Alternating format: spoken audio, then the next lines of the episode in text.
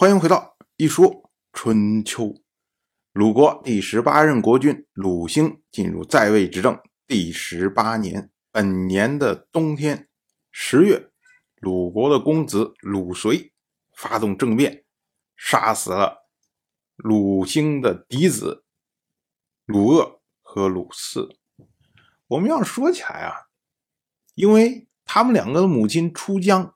是在十四年以前嫁到鲁国的，所以呢，这两个人呢年纪还很轻，最多呢也就十三四岁，所以呢，他们完全没有抵抗鲁随的能力呀，就这么着像宰小鸡一样就给干掉了。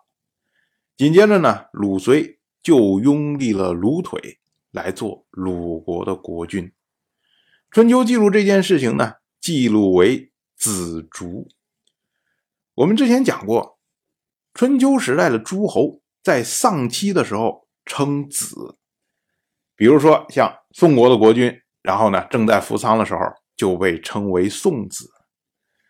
所以呢，鲁鄂和鲁氏他们正在服丧期间，那么呢称他们为子，而称他们族呢，则是没有承认他们国君的身份，因为这两个人呢。他还没有正式成为国君，而记录的时候只说他们两个去世，没有说鲁随杀掉他们，这是为鲁国避讳，因为这个事儿啊说出去太难听了。鲁随杀掉了这么两位嫡子，拥立了鲁腿，他呢还不放心，他怕他的政治上的对手叔仲彭生借这件事情来对付他。所以呢，他就以国君的命令来召见叔仲彭生。叔仲彭生那边啊，也大致得到消息了。所以呢，叔仲彭生他的家宰叫做公冉误人。公冉误人呢，就劝叔仲彭生说：“你不要去，去了一定会死的。人家那边张好了口袋，就等着你钻呢。你干嘛要去钻呢？”可是呢，苏仲彭生他说：“如今来的这是国君的命令啊，我就算死于君命，那也是理所当然的事情。”话呀，说的浩气荡荡。可是呢，公然无人，他说啊，说如果这个命令啊真的是出自于国君的话，那您死于君命，那当然没问题。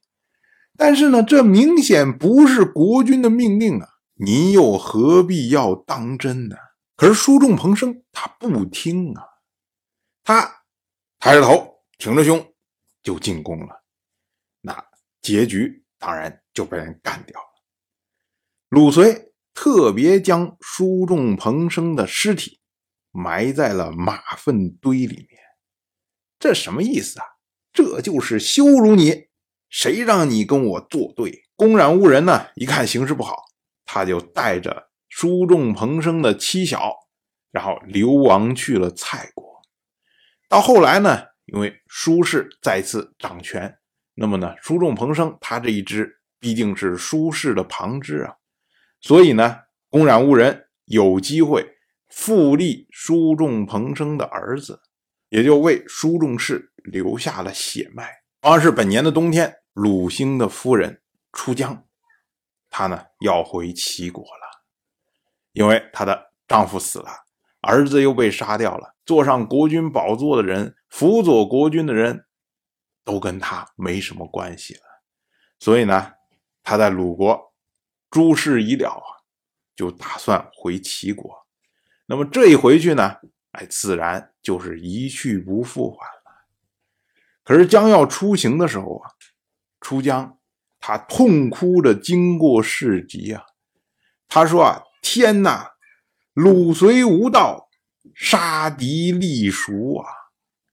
意思就是说，大家要给个公断呢，评评理呀。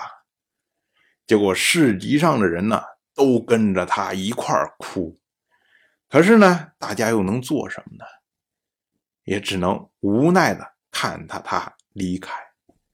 鲁国人。称出江为哀江，也就是悲哀的江氏的意思。当然，我就这么一说，您就那么一听。